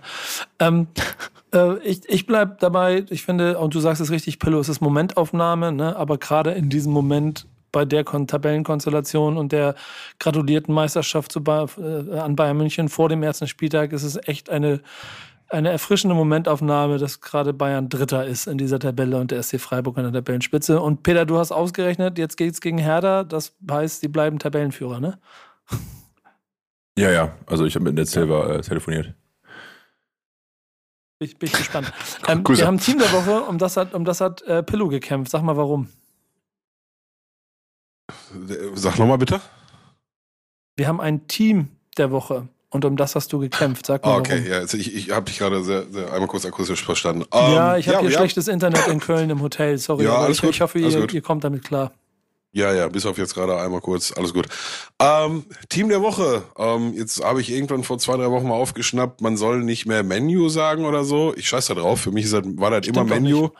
Stimmt nicht? Habe ich auch gelernt. Quatsch, ne? Das ist richtig. Ist, man darf es machen, ne? Ja, also oder? äh, das sagen ja viele in Manchester Deutschland. United. Ja, aber äh, geh mal nach Salford oder in irgendeinem Manchester äh, Suburban-Bereich und äh, äh, red mit den Leuten da. da sagen, die Eltern sagen alle Menu oder sagen viele Menu. Ja. Das ist Urban Manche- Legend, die sich in Deutschland festgesetzt hat, dank des Internets. Ma Manchester United, um, um genau zu sein, ist äh, back on track, könnte man behaupten. Ne? Letzte vier Spiele, vier Siege und jetzt auch nicht gerade gegen nur äh, äh, Klümpchen-Mannschaften, sondern jetzt gestern, ähm, ja, gestern Tabellenführer Arsenal London geschlagen, aktuellen Tabellenführer Arsenal London geschlagen, davor 1-0 gegen Leicester, davor Southampton geschlagen, davor Liverpool geschlagen und das alles ohne Cristiano Ronaldo in der Startelf. Ähm, oh, ohne Harry Maguire in der, in der Stadt. End, endlich hat er einen auf die Bank gesetzt. Bitte sag mal, sorry, ey, guck, ich will dem Typ ja echt nichts Böses, ne? Und der, der hat durchaus im Profifußball seine Daseinsberechtigung, ne? Aber der hat nichts mit einem Manchester United Kapitän zu tun und erst recht nichts mit einem englischen Nationalmannschaft Kapitän. Äh, Katastrophe. Aber wir wollen nicht, ich will nicht zu viel auf ihm rumhacken.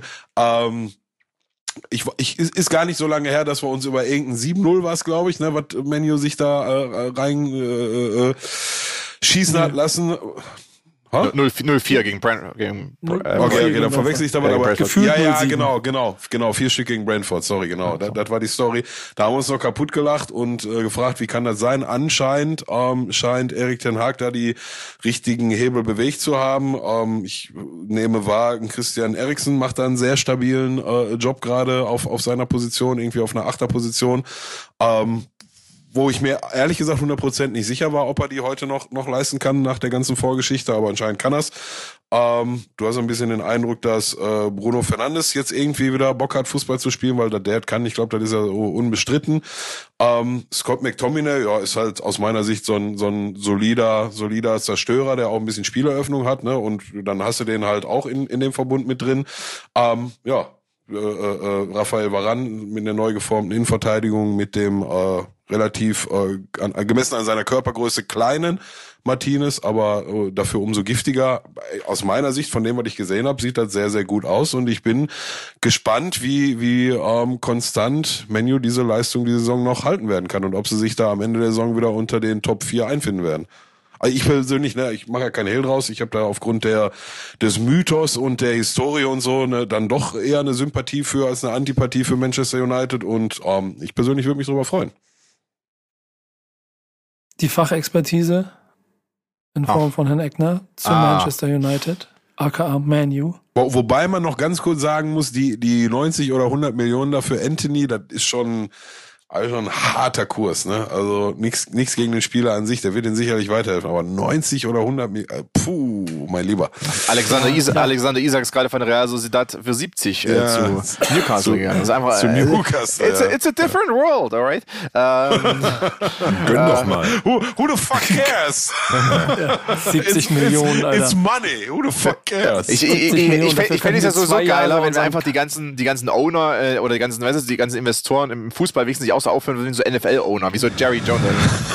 also, die einfach so richtig schön Make it rain on the bitches. einfach, einfach, also wenn, wenn, du schon, wenn du eh schon äh, Hardcore-Kapitalist bist, ja, und äh, das bist du ja dann, wenn du da irgendwie äh, du, Cronky bist oder sowas, dann, dann führ dich einfach auch so auf. Also dann, dann steht da einfach zu dem, was du bist. Dann verberg das nicht hinter, äh, ja, wir sind ja äh, und so. Na, also, äh, was United betrifft, ja klar, die Neuzugänge müssen jetzt so langsam reinkommen. McTominay hat jetzt nochmal gegen Arsenal gespielt, aber Casemiro sitzt da schon auf der Bank und äh, Ja, scharft stimmt, in den Hufen stimmt. und McTominay ist Ja, zumindest. Startelf-Zeiten sind dann äh, bald auch gezählt, weil also Casemiro, wenn Ja, der jetzt, also gegen Ja. Southampton zum Beispiel, der war 20 Minuten oder so auf dem Platz, äh, da- äh, da- das war beeindruckend eigentlich, welchen Impact plötzlich so ein neuer Sechser haben kann, der ein ganz anderer Raumblocker auch ist als eben McTominay, der ja, äh, der immer mal so Probleme hat, der auch von den gegnerischen äh, Mannschaften teilweise auch mal so freigelassen wird, also der wird manchmal gar nicht angelaufen, weil sie immer denken, ja, mal gucken, was der macht, wenn er sich mit dem Ball auftritt, plötzlich freies Feld vor sich hat, dann kriegt, kriegt er nämlich Panik, also ist auch schon passiert, dass er plötzlich einfach einen langen Ball schlägt, weil er nicht weiß, was er damit anfangen soll.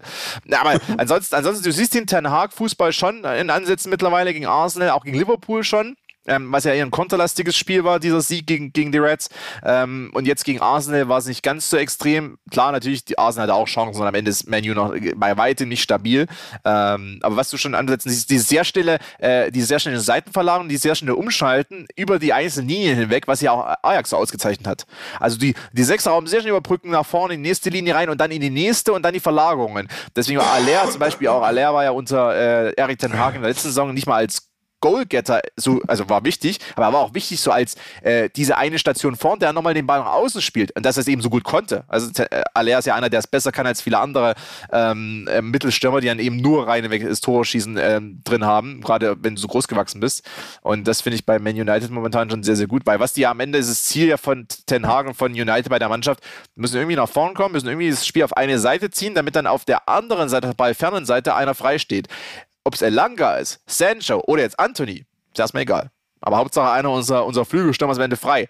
Und das ist, das hat man in Old Trafford ein paar Jahre lang nicht mehr gesehen. Das war ein reiner Weg, so ein Fußball, du hast auf den, hast einen langen oder hast einen relativ weiten Flachpass auf den Flügelstürmer gespielt und dann da sollte man ins 1 gegen 1 gehen. Da hat dann Sancho zum uh. Beispiel, äh, ist dann verloren, weil er gar kein so guter 1 gegen 1 Spieler ist. Es war beim BVB, war schon gut, aber ist jetzt kein so Weltklasse 1 gegen 1 Spieler, sondern eher einer, der äh, so ein bisschen in die Räume reinstechen muss und wenn er ein bisschen Freiraum hat, dann hat, macht er sehr gute Aktionen, spielt auch sehr gute Pässe, aber braucht eben eher so eine Aktion, eher so im Halbraum drin und nicht an der Seitenauslinie. Das ist gar nicht Sanchos Fußball. Ähm, Jetzt mit Anthony hast du noch einen guten Dribbler mit dabei, aber auch der, ich meine, das, das 1-0 war doch perfekt. Du spielst von links rüber über Malassia, Aufbau, spielst dann über zwei Stationen und plötzlich ist Anthony auf der Außenbahn frei, weil du Arsenal komplett auf die eine Seite gezogen hast. Und dann muss er noch einen schweren Abschluss machen, aber es war trotzdem an sich für, für Premier League-Verhältnisse, für Verhältnisse gegen Arsenal momentan ein relativ leichter Abschluss. Ähm, und Anthony hat dann gesagt, okay, ich bin 100 Millionen wert und äh, 10 Millionen sind schon mal weg. Und hat sich natürlich dann gleich aus Wappen, Wappen geklopft und irgendwie, glaube ich, noch einen ganz kurzen Kuss zum Wappen. Ist, ist okay. Ich weiß, ist für Scram, ist für Scram wahrscheinlich gewesen. Ne? Mal 50.000 neue Man United-Follower abgestaubt. Ja, ja, ja. Also, was, was, sagst, was sagst du, Harry Maguire? Stimmst du mir zu? Ja, ich glaube, das Problem ist äh, gewesen, dass ich, ich finde auch, dass er jetzt äh, nicht die Qualität hat, um jetzt irgendwie Abwehrchef von Manchester United zu sein. Zumindest okay, war, okay. war, es nicht. Ähm, zu behäbig, äh, im Aufbau auch zu wackelig. Da musste er häufig auf der linken Seite spielen. Ähm, also in der Viererkette, in der Innenverteidigung auf der linken Seite und nicht äh, auf der rechten mhm, Seite. Also dann auch noch so Probleme gehabt, irgendwie immer sich eindrehen zu müssen. Und ja, äh, Problem ist, du hast einen 85 Millionen Euro Verteidiger, Pi mal Daumen, ja, ja. oder 80 ja, Millionen. Den auf die Bank zu setzen, ist auch schwierig. Also war anfangs schwierig und mittlerweile macht man es eben. Und die Sandro Martinez finde ich super, wenn der auch Erfolg hat in der Premier League, weil äh, manchmal manche englischen Experten, auch Fans, so ein bisschen so, ja, in der Premier League musst du irgendwie 1,95 groß sein mhm. und 100 Kilo wiegen und nur rohes Fleisch essen. Ansonsten hast du keine so Chance in der Premier League. Ja? So, ja, ja, ja, ja, Aber auf der anderen Seite, es gab ja auch immer so, als Eden Hazard irgendwie auf die Insel gewechselt ist, ja, was nie schaffen, weißt du, der ist viel zu klein und so. Und ich war, ja, äh, schaut euch den Fußball mal an, das ist ja gar nicht so. Und, und äh, wenn Martinez Erfolg hat als 1,75 großer Innenverteidiger, wäre das auch cool, um nochmal so ein paar alte Stereotypen einfach zu beenden, weil du musst als Innenverteidiger nicht mehr aus dem Jabstam. Äh, nur, nur, nur, natürlich die Frisur haben, ne? Und, und, und erst recht nicht wie Harry Maguire. ähm, äh, Du hast, du hast so ein schönes Meme in die Gruppe getan, Pillow. Ähm, die Saisonstatistik von, oder was war es von Cristiano Ronaldo? Ähm, die Saison-Highlights. So ein Saison nasser Arschabdruck genau. auf der Bank. ja, genau. Es ist schon, also ich weiß nicht, wie es euch geht, aber ich fand es schon interessant, ähm, dass er so keine Rolle mehr spielt, dass er natürlich auch Argumente geliefert hat, dass der Trainer ihn jetzt auf die Bank setzen kann. Auch, das wird nicht lange so gut gehen, aber die Tatsache, wie er überall so platziert war und dann jetzt keine Rolle spielt, ist schon auch eine, also eine sehr interessante Menu-Story und kratzt für mich schon auch so ein bisschen am Mythos Cristiano Ronaldo. Das hat ihm nicht gut getan, diese Sommertransferperiode. Oder was sagt ihr? Nee, gar nicht. Ich, ich fand es äh, am beeindruckendsten eigentlich, dass Ruben Amorim, der äh, Sporting-Trainer, gesagt haben soll, äh, wenn Ronaldo kommt, gehe ich. Das ist dann schon eine eindeutige Ansage, weil, weil ich glaube auch viele Trainer einfach Angst davor haben, dass, dass äh, Ronaldo kommt, mal abgesehen davon, dass er keinen Pressing-Fußball spielt, das ist ja in der portugiesischen Nationalmannschaft immer super. Du hast quasi neun Feldspieler, die Pressing spielen und Ronaldo. Ähm, ja. und, dann, und dann denkt sich wahrscheinlich auch so ein Trainer, zum einen macht er mein System kaputt, weil ich brauche eigentlich zehn Feldspieler, äh, die mitarbeiten bei allem. Und dann auf der anderen Seite untergräbt er wahrscheinlich noch meine Autorität in der Kabine. Also wahrscheinlich auch einfach, äh, welcher Trainer hat darauf Bock? Und der, ich meine, da kannst du auch nicht mehr mit übermenschlichen Leistungen dann rechtfertigen. Die Zeiten sind ja vorbei. Also, dass er dann irgendwie alle seine, also alle diese Dinge irgendwie rechtfertigen kann, die Zeiten sind vorbei. Ähm, und äh, dass irgendwie dann Napoli am Ende im Gespräch war, als so letzter Anker. Schon, Dass schon, Dortmund ein ernsthaftes äh, Thema war. Ja, entscheidend. Also, Bayern auch ich, mal über ihn nachgedacht hat. Aber ich meine, Bayern ich denke, dass Bayern auch äh, da überhaupt keinen Bock hätte auf Ronaldo. Also auch aufgrund anderer Dinge. Und ich meine, er hat ja auch nicht nur gute PR in den letzten Jahren gehabt. Ne? Also. Ja. Äh, Lustig, dass sich die türkischen Vereine dann auch irgendwann einge, einge, einge, eingemischt haben und so. Also es ist schon alles ein bisschen absurd und ähm, da im Zweifel äh, hat, hat Messi dann, auch wenn es sich letzte Saison falsch angefühlt hat, immer noch, glaube ich, den Move gemacht, der ihn zumindest in einem Spitzenteam gehalten hat. Ähm, dass Manu jetzt eine gute englische Saison spielen kann, kann vielleicht dafür sorgen, dass er nächstes Jahr noch kann, nur er wird nicht jünger. Ne? Also ich glaube auch ehrlich, also, oder komm, lass uns mal, ich mache das mal auch mal in die Runde. Wir sind vier Leute. Glaubt ihr, dass Cristiano Ronaldo die Rückrunde bei Manchester United spielt? Ich sag nein. Also nicht in dem aktuellen Status, ne? Also irgendwas wird sich verändern, ob er aus irgendeinem Grund mehr Einsatzzeit bekommt oder eben dann doch wechselt. Die Frage ist, spielt Cristiano Ronaldo die Rückrunde bei Manchester United? Ja oder nein? Ich sag nein. Ich sag ja. Dann den, sag den, können nicht, den können die nicht offloaden. Also, ich wollte sagen, 50-50, ich sag auch ja, ja. Also wenn ja, du im, im, im, wenn, wenn du schön, wie du hier so raufgesprungen bist auf den. ja, nein, aber wenn du wenn du hier wenn du im Sommer keinen gefunden hast, der der das Geld vor allem ne und also Interesse multipliziert mit Geld irgendwie aufbringen kann, dann im Winter, pff, I don't know, sehe ich ehrlich gesagt noch weniger. Europa League Gruppenphase mittelprächtig. Er denkt sich, okay, den Titel ist mir auch scheißegal. Newcastle bietet 400 Millionen für eine Saison.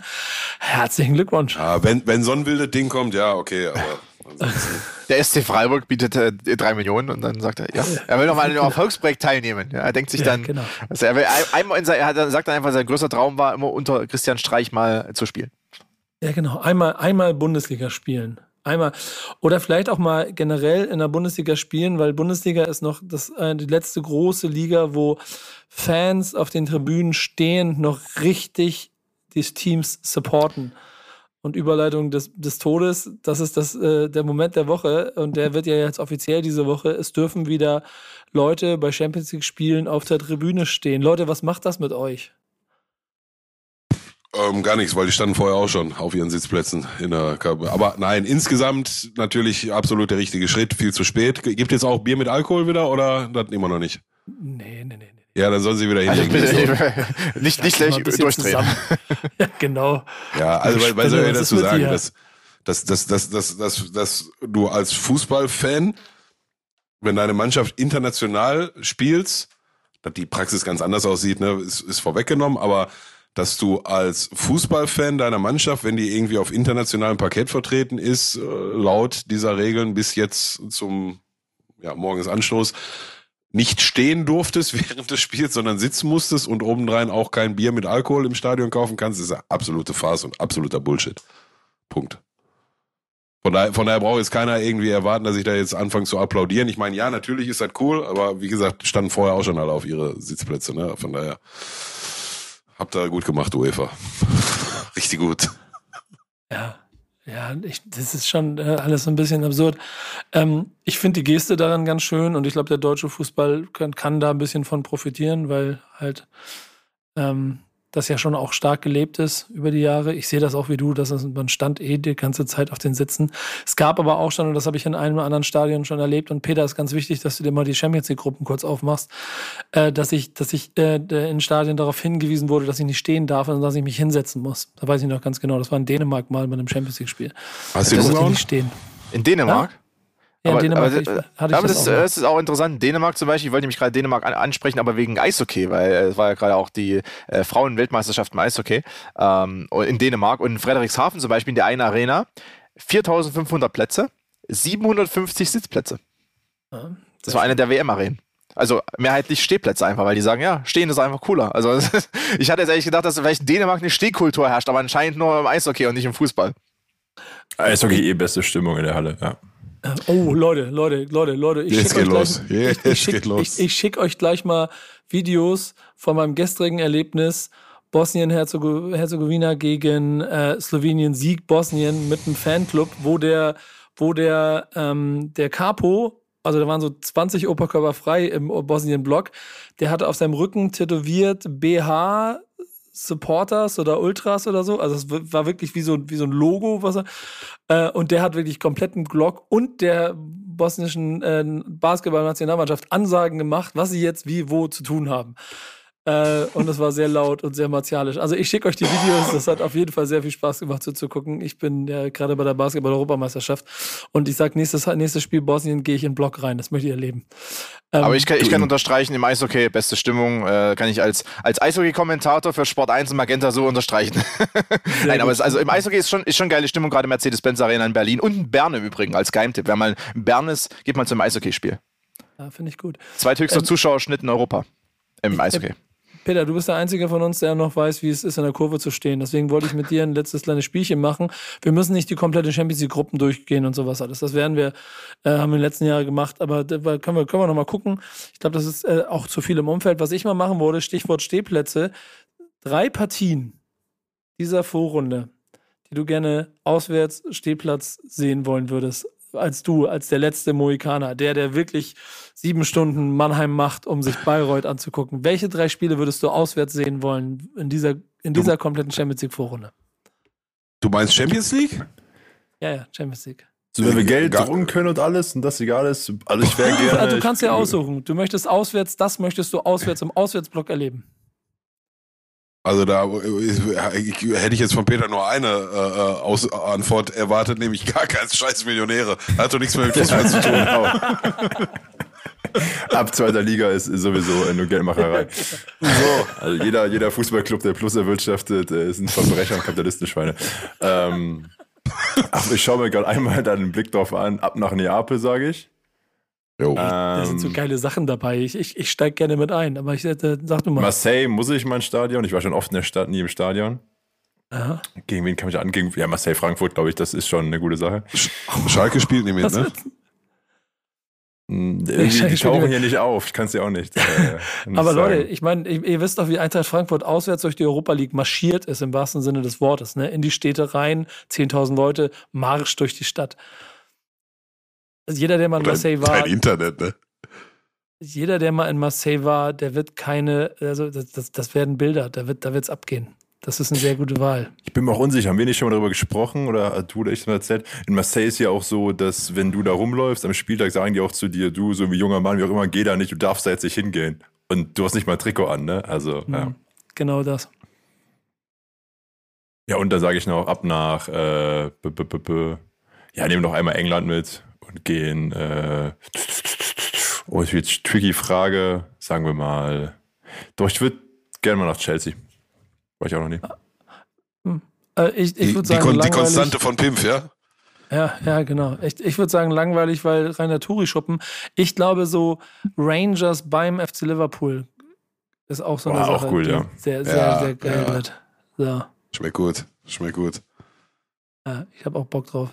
Konstantin, guckst du noch Spiele in der Kurve oder nur noch vom Kommentatorenplatz mit deinen 100.000 Statistiken vor der Nase? Äh, unter anderem nein. Ich hab, äh, manchmal schaue ich es auch in der Kurve, zum Beispiel bei Union Berlin. Habe ich auch mal ja? reingeschaut. In Berlin, ja, klar. Und da, wenn du da zu spät, wenn du da relativ kurz vor Anpfiff erst kommst, wie man das ja in der Bundesliga eigentlich macht, äh, in der, erst ja in der Kurve dann noch den schlechtesten Platz. Ich stand da schon teilweise hinter dem Pfosten dann. Sehr gut. Mit deiner, mit deiner Schiedsrichterkarte, die du dir ergaunert hast, wahrscheinlich, ne? Nein. Hallo? Schiri-Ticket. Ja, genau. Du auch kein Stehplatzticket mit der Schirikarte, kriegst meistens hauptsächlich. Ja, eben. Ja, da kommen dann nur die VIP-Loge her. Nee, nee, genau. Also natürlich, klar. Äh, ist, ist doch cool. Also wenn man irgendwie auch mal, oder äh, wo war ich mal gewesen? In, in Tschechien, ja, auch mal Stehplatz. Viktoria, Pils Viktoria Pilsen. Die spielen auch in Genau, Pilsen ist auch Chelsea. Oh, ja, super Stein, nette Leute. Klar, nach dem Spiel muss man ein bisschen gucken, weil manche haben den Pegel sehr hochgeschraubt dann, aber trotzdem gut. Gutes Stadion. Ja, Finde ich, find ich, gut. Ähm, Zielgerade, Fundstück der Woche. Dann haben wir es gemacht. Fundstück der Woche, genau, was ich schon gesagt. Und zwar, ich bin über ein Zitat gestorben von Pep Guardiola, was ich sehr sympathisch fand. Äh, er wurde gefragt äh, über Erik Haaland, wie man den einsetzen kann. Und sagt er, frei übersetzt gerade von mir, vom Englischen ins Deutsche, der ist 22, er holt sich gut. Äh, wenn er 32 ist, bisschen schwieriger, aber gerade gar kein Problem. äh, Finde ich äh, sehr sympathisch. Generell auch so ein Foto von den beiden, wie Pep Guardiola so an Erik Haalands Schulter hängt, zwei Köpfe kleiner äh, und das auf so einem Yoda-Englisch äh, formuliert. Ja, ja. Zehn, äh, zehn Tore jetzt in sechs Spielen, ne? Hm. Ja. Wir hätten Das war ihn ja noch mein letzte Woche oder so. ja. Wir hätten letzte Woche schon zum Typ der Woche machen müssen eigentlich. Aber ja, ich bin sicher, da ich, ich, noch ich glaube, das wird noch. Ja, ja, ich glaube, da wird es noch ganz viele, da wird es noch ganz viele Gelegenheit für geben, den zum Typ der Woche zu machen. Und ähm, ich erinnere dran, ne, wie, wie nicht nur wir, sondern irgendwie ganz äh, Fußball-Europa vor wenigen Wochen noch gerätselt hat, mh, Manchester City, das ist ein anderer Fußball, da hat er nicht viel Platz, das ne, ist viel Ballbesitz und ah, kann der da und ja, ja, kann er, der ist eine Naturgewalt, der Typ. Und ich bleib nach wie vor dabei, äh, Haaland nach wie vor, meilenweit, nein, nicht meilenweit, aber Haaland größer als Mbappé, so. Also alles, was auch auf dem Platz passiert, keine Frage, ja. Ja, ja, ja, ja, ja. Aber ich habe gemeint, dass die? Bundesliga-Stürmer, die treffen doch nicht in der Premier League, wurde mir gesagt. Ja. Ja, genau. Nur Oh. zehnmal in Bis- sechs bis- Spielen. Ja, bis bis nur, irgendwann einer kommt, der dann macht, ne? Nur, nur, nur mäh- mähen alles nieder, wenn es sein muss. Ja, ja. Hm. Ja, wenn dann, Ja. Dann kommen wieder. dann Italienische kommen wieder, Stürmer treffen nicht in der Bundesliga, habe ich gelernt, mit der Ausnahme Da, Luca das äh, Hashtag, Hashtag Immobile. Äh, äh, das genau aber- an den habe ich gedacht gerade. Ja, es ist äh, schon. Aber es war natürlich auch damals, also der Immobile-Transfer war auch ein bisschen äh, schon verrückt, weil es, jahrelang ist noch nie der Top-Stürmer aus Italien oder der Torschützenkönig aus Italien nach, nach in die Bundesliga wechselt. Ja, also ja, egal. Ähm, ansonsten, ja, Haaland, dass der stark ist, logischerweise, aber äh, Sascha Kalajdzic hat 45 Minuten durchgehalten. Das ist dann wiederum bitter. Ha, habe ich gar nicht, habe ich über was war. Kreuzbandverletzung, 45 Minuten gespielt für Nein. Wolves. Kreuzbandverletzung ist raus und jetzt äh, wollen sie Diego Costa äh, holen als Ersatz, weil der gerade vereinslos ist. Ey, Kreuzband. Oder? Boah, Kreuzbandverletzung, ist ja. das bitter. Ist das Kalajdzic bitter. hat also eine, eine Halbzeit durch, oder weiß nicht wie lange, aber es war, er wurde dann rausgenommen zur Halbzeit. Und Boah. äh, das ist, das ist sehr, sehr bitter. Das kannst du eigentlich nicht mehr kommentieren an der Stelle. Äh, ja, aber das Haaland, das Haaland funktioniert. Also ich glaube auch diese ganzen Fragen, und das, das, da siehst du mal wieder, wie verrückt eigentlich auch die Fußballwelt ist. Diese ganzen Fragen, kann Haaland funktionieren? Äh, Ist, der passt ja ins äh, Guardiola-System. Ich finde, dass die Leute sich auch mal davon verabschieden sollen, den Guardiola irgendwie, also als, als weiß ich, als Ballbesitzkommunisten zu sehen oder sowas. Ne? Also ich meine, beim Nein ist ein bisschen runterfahren, der hat in seiner Karriere Sicherheit, der hat aber auch mal so Phasen drin mit Barcelona, hat es da auf die Spitze getrieben. Da konnte es aber auch, weil da Iniesta, Xavi und Busquets im Peak ihrer Karrieren jeweils hatte. Äh, gut, dann kannst du auch einfach mal ganz crazy werden, wenn du dann diese Spiele hast, plus Messi. Ähm, aber der hatte auch andere Phasen gehabt, selbst bei, selbst bei Bayern München, wo das auch wieder Flügelfußball, Flügelangriffe und ja, wenn ich Robben habe, nutze ich Robben. Also hat er, und wenn ich Lewandowski habe, nutze ich Lewandowski. Der ist ja, der ist ja nicht, der will ja Titel gewinnen, der ist ja kein, kein Antipragmatiker, der Pep Guardiola. Er hat eben nur eine sehr spezielle Art, das vielleicht darzustellen. Ähm, bisschen eine spezielle Art, überhaupt über Fußball zu sprechen, hat sicherlich auch seine Prinzipien, aber in den letzten Jahren bei Manchester City hat er sich ja auch dem angepasst. Es gab auch den, eine Saison, wo die dann plötzlich äh, Flanken ohne Ende reingeschlagen haben in den Strafraum. Also, äh, deshalb, äh, er natürlich passt Erling Haaland zum, äh, zum Spiel und der, wenn der dann äh, De Bruyne und Gündogan als Vorlage hat, plus Phil Foden. ich mein, Kann man schon mal er eine schon Bude machen, ne? wenn er schon mit dem BVB so gefährlich war, mit äh, einem ganz Ja, guten ja. offensiven Mittelfeld, aber auch mit so einem Jane Sancho, der teilweise nicht in Form war und dann er geht er zu so einer Mannschaft und dann will sich Kevin De Bruyne in seinem Rücken. also wenn das nicht funktionieren würde, dann müsste man dann schon einiges in Frage stellen und äh, es muss eigentlich sogar funktionieren. Ja. Schönes Fundstück der Woche und ein sehr, sehr schöner Gast, ein sehr, sehr äh, starker Gast, wie ich finde. Konstantin, schön, dass du dabei gewesen bist. Danke für deine Zeit und äh, ich würde sagen, approved, Jungs, oder? Was sagt ihr? Er hat die Ahnung. Oder was sagt ihr beiden? Yes, ist genehmigt, ist okay, kann wiederkommen. Habe ich jetzt, Ja, okay. krieg ich so ein TÜV-Siegel bitte? Chris Quasi, das TÜV-Siegel, ist aber beim, nä- beim nächsten Mal muss er ein Bier mitbringen. Ja, genau. Und äh, äh, keine, grundsätzlich, das, ist- das, ist ein- das ist ein bisschen so ein schwarzer Fleck hier auf der Karte, grundsätzlich keine Momente, die mit äh, Borussia Dortmund zu tun haben, nächstes Mal mitbringen. Das wäre Ist okay. persönlich. Sei, sei verziehen, ist okay. sehr Äh, ich war nicht darauf vorbereitet. Die haben gesagt, ja, größter Moment, blau. Und dann muss, Alles gut. Dann hat er durch die, ähm, indem er sie beide als, irgendwie verloren gegangen. indem er sie beide als untersetzt bezeichnet hat, hat er wieder wettgemacht. Von daher alles gut. Und, und nehmen die Untersetzt, das, das, hat, das, hat, das hat, als ich irgendwie vor 10, 12 Jahren als erste Mal als Erwachsener mir einen Anzug gekauft hat, da hat, hat die Verkäuferin damals zu mir gesagt, da müssen wir mal bei die untersetzte Größen gucken. Fand ich eine absolute Unverschämtheit, das untersetzt zu nennen. Und von daher hat mich da gerade So. sehr amüsiert, dass Mario alternativ proportioniert. untersetzt Äh, hat. das- So, wir, wir, wir, sch- wir schließen diese Runde und ich schließe mit einer Frage. Peter, soll ich äh, Aaron Rodgers als meinen Quarterback in Runde 4 nehmen? Nein, nein, du nimmst doch keinen Quarterback. Erst so achte, neunte Runde. Ja, aber ich denke mir, Running back. oder soll, oder soll ich, dann nehme ich Everett von den, von den Clipper, äh, von, den, von, den, von den Ja, Chargers. ist eine gute Idee. Ja. Nimm eine von Sixers, einen von Wixers, dann läuft. ne? In diesem Sinne, Leute, das war Wichtiges auf dem Platz. Danke, Konstantin, dass du dabei warst. Bis nächste Jo, Woche. Macht's peace. gut. Ciao. Bis dahin, ciao.